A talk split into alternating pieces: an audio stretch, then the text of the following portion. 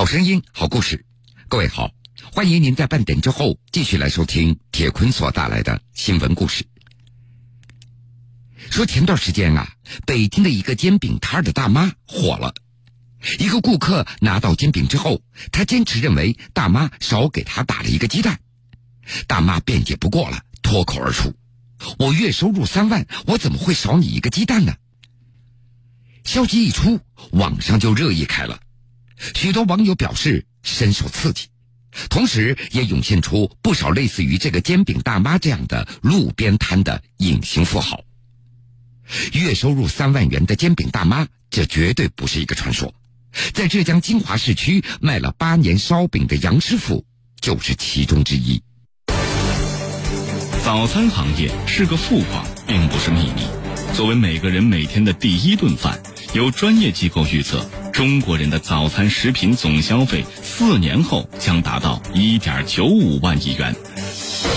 尝过投资房地产的甜头，浙江金华市区卖了八年烧饼的杨师傅始终没有放下卖烧饼这个行当。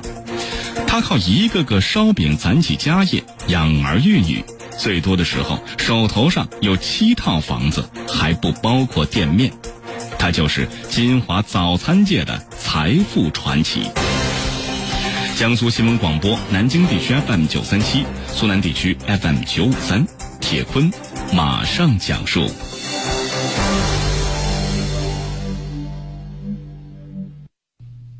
二零零九年，杨师傅三十七岁，他家住在农村，学过烹饪，为了养活一双儿女，他卖过肉，打过工。村子里的红白喜事儿都喜欢请他去掌勺。在攒下一些积蓄以后，夫妻两人一商量，决定做一点餐饮的小本生意。于是就在浙江金华市区的一个弄堂里开了一家早餐店。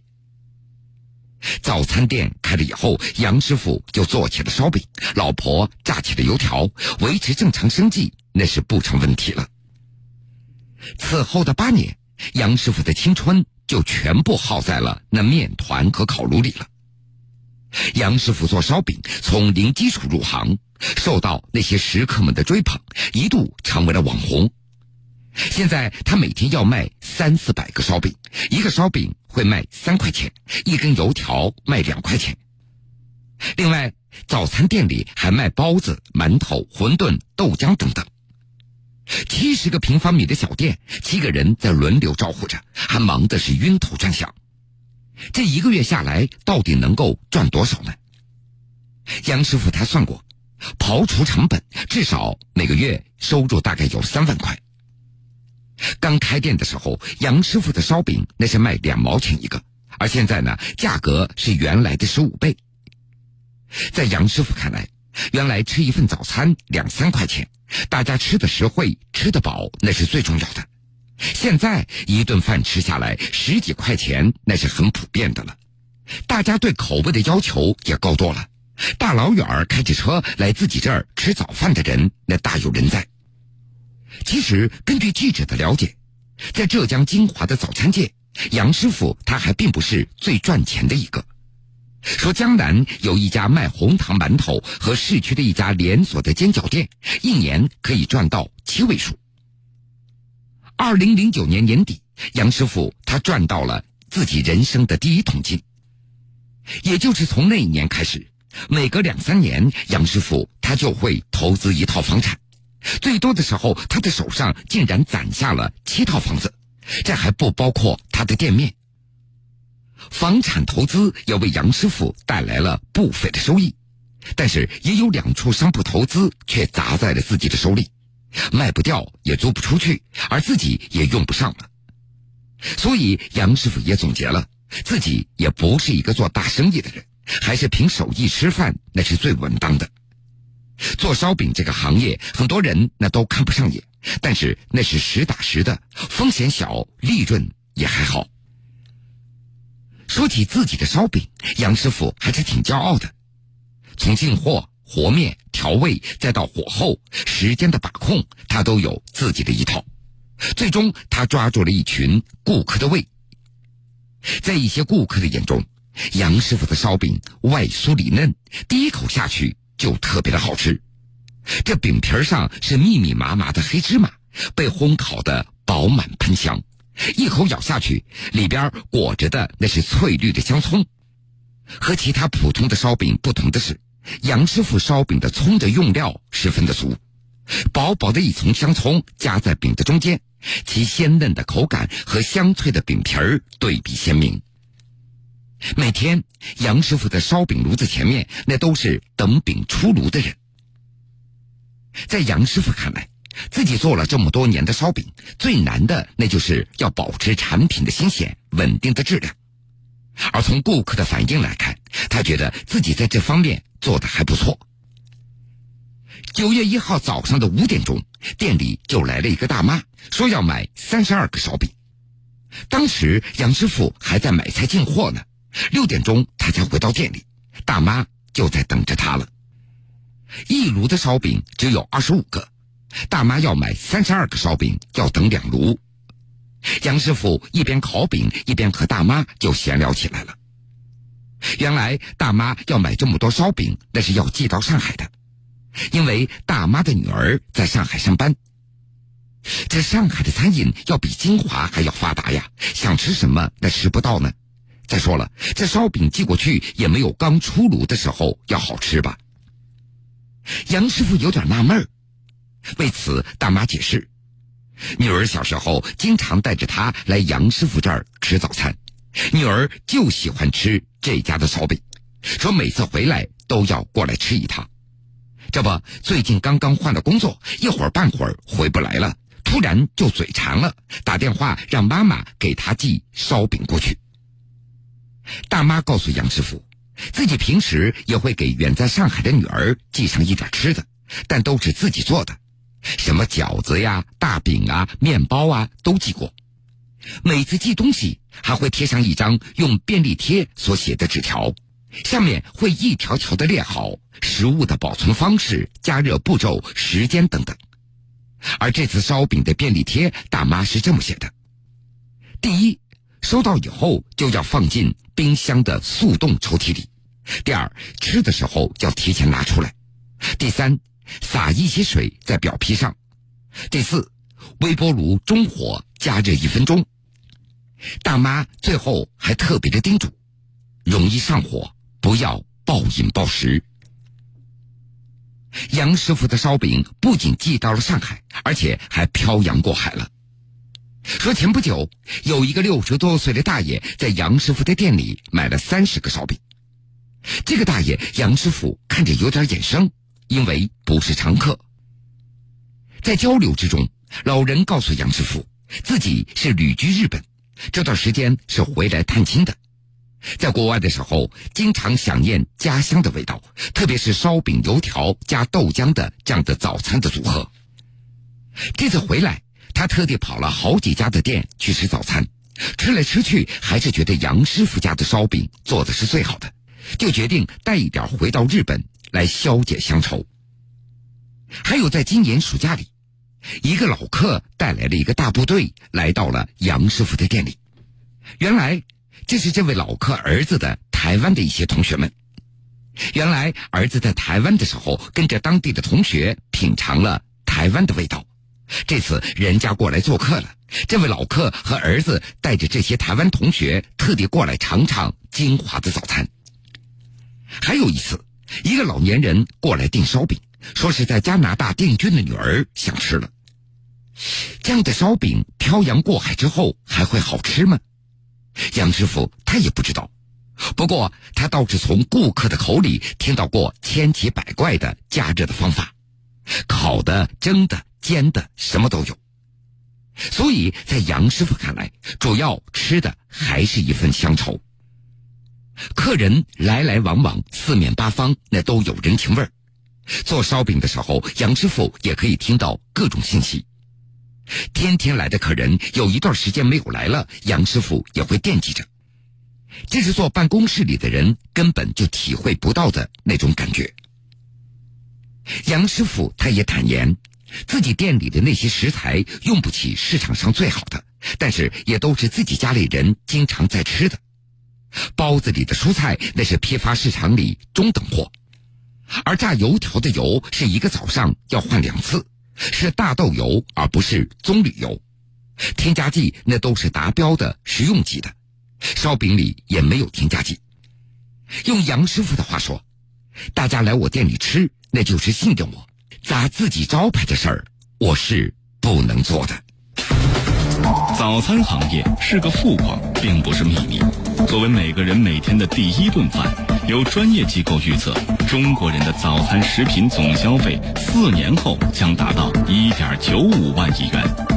尝过投资房地产的甜头，浙江金华市区卖了八年烧饼的杨师傅，始终没有放下卖烧饼这个行当。他靠一个个烧饼攒起家业，养儿育女。最多的时候，手头上有七套房子，还不包括店面。他就是金华早餐界的财富传奇。铁坤继续讲述：这是一个日新月异的时代，互联网也改变了很多传统行业。实体商品店受到电商平台的冲击，餐饮行业也都插上了外卖的翅膀。但是十七年了，杨师傅的早餐店倒是变化不大。外卖，杨师傅他不敢做，因为店里等烧饼的人都排起了长队，本来那就供不应求了，哪里有功夫再去接外卖的单子呢？另外，杨师傅也没有考虑开分店的事情。店里的核心技术做烧饼，除了他，已经没有人能够顶上了。如果再开一家店，谁来做呢？而换机器人，杨师傅倒是一直有这样的想法，因为早餐行业招人留人太难了。店里的五个工人就只做上午的早餐生意，杨师傅还包吃包住，每人给三千元一个月，时不时的还有人抱怨工作累、收入低。再说了，传统手工做早餐，这速度是有点慢了。如果机器能够帮上忙，杨师傅就可以考虑扩张的问题了。这些年，他也陆陆续续买了六七台的机器，尤其是压面机，他就有三台了。不过现在大都已经闲置了。两台和面机所和的面只能够用来做包子，而做烧饼还远远不能够达到杨师傅的要求。十七年来只做烧饼，在杨师傅看来。很多细微的变化和技巧，目前机器还难以匹敌。比方说发酵，冬天的时间和夏天的时间那就不一样。再说口味夏天就应该比冬天淡一点而火候、气温不同，同样的温度所烤出来的烧饼也大不一样。每次开工之前，杨师傅都要放一块面粉进炉试一试，他的心里才有底。光靠一成不变的机械的程序，现在还做不出品质好的烧饼。至少在自己的店里，机器还代替不了烧饼的师傅。其实做早餐这个行当也不轻松。杨师傅的作息时间是这样的：凌晨一点半就要起床，和面、发面、醒面、买菜、进货、拌馅儿，做好准备工作。在发面的时候可以打个盹儿，但是他又不能够睡死。清晨四点半，工人们都来了，包包子、蒸馒头、做豆浆，食物的香气在店里也就弥漫开来了。到了五点半，杨师傅就开始生火擀面了，他准备迎接第一个顾客了。从这个时候开始，一直到上午十点钟左右，杨师傅他就一刻不能够离开烤炉了。从擀面到烤饼，十几个步骤，他要一个人一气呵成，再循环往复，一天要做掉一百公斤的面粉。顾客排起的长队络绎不绝，杨师傅忙得连上厕所的功夫那都没有了，最多只有拿起案板上的凉茶喝上一口的时间了。围裙下面的衬衫早就被汗水给浸透了，而手臂上的烫伤的痕迹也总是推陈出新。客人走了，盘点生意，准备第二天的进货的清单，打扫卫生，直到吃完中午饭，杨师傅才能够稍微休息一下。下午那是杨师傅补觉的时候，晚饭以后他睡得特别的早，因为第二天的工作马上就要开始了。杨师傅夫妻两个几乎没有带两个孩子一起外出度过周末。早餐的生意那是停不下来的，一年到头只有春节才能够放个假。店里实在忙不过来的时候，两个孩子还得过来帮忙。杨师傅的娱乐时间那是很少的，和朋友聚会的时间也不多。有空的时候，杨师傅他最喜欢去顾客口中新开的一些美食店，尝尝人家的东西好不好吃，看看人家的店又是怎么样管理的。杨师傅今年四十五岁了，当年和他一起学厨艺的一些师兄弟，有的已经成为了五星级酒店的大厨，而有的自己开了饭店。只有杨师傅还守着自己家的早餐店，日以继夜的在做着烧饼。曾经也有九零后的年轻人来他的店里工作过，有的那是过来拜师学艺的，有的是来打工的，但是最终都没有留下来。干得最长的只做了两个多月，最快的三天之后就走掉了。为此，杨师傅他解释：吃不了苦，耐不住寂寞。在我这里，每天工作大概六个小时，可以赚到三千元。相比而言，这些年轻人更愿意送外卖。杨师傅他也知道，勤快一点的外卖员一天可以做七十单，每单至少可以挣到三块钱。相比天天看着一家小店，这跑腿的活儿更受年轻人的青睐了。会不会让自己的子女来做早餐这个行业呢？面对记者的问题，杨师傅沉思了一会儿，说了一句：“太辛苦，太枯燥了，至少现在他们还不会想做的。留房子不如留手艺，但是现在的年轻人恐怕没几个能够吃得了这份苦了。”现在，杨师傅一直在考虑转型升级的问题了。他希望能够换一个大一点的店面，把环境、卫生、产品都做一些提升。采取入股的方式，再引入几项特色小吃，换一种经营模式来做自己的烧饼油条店。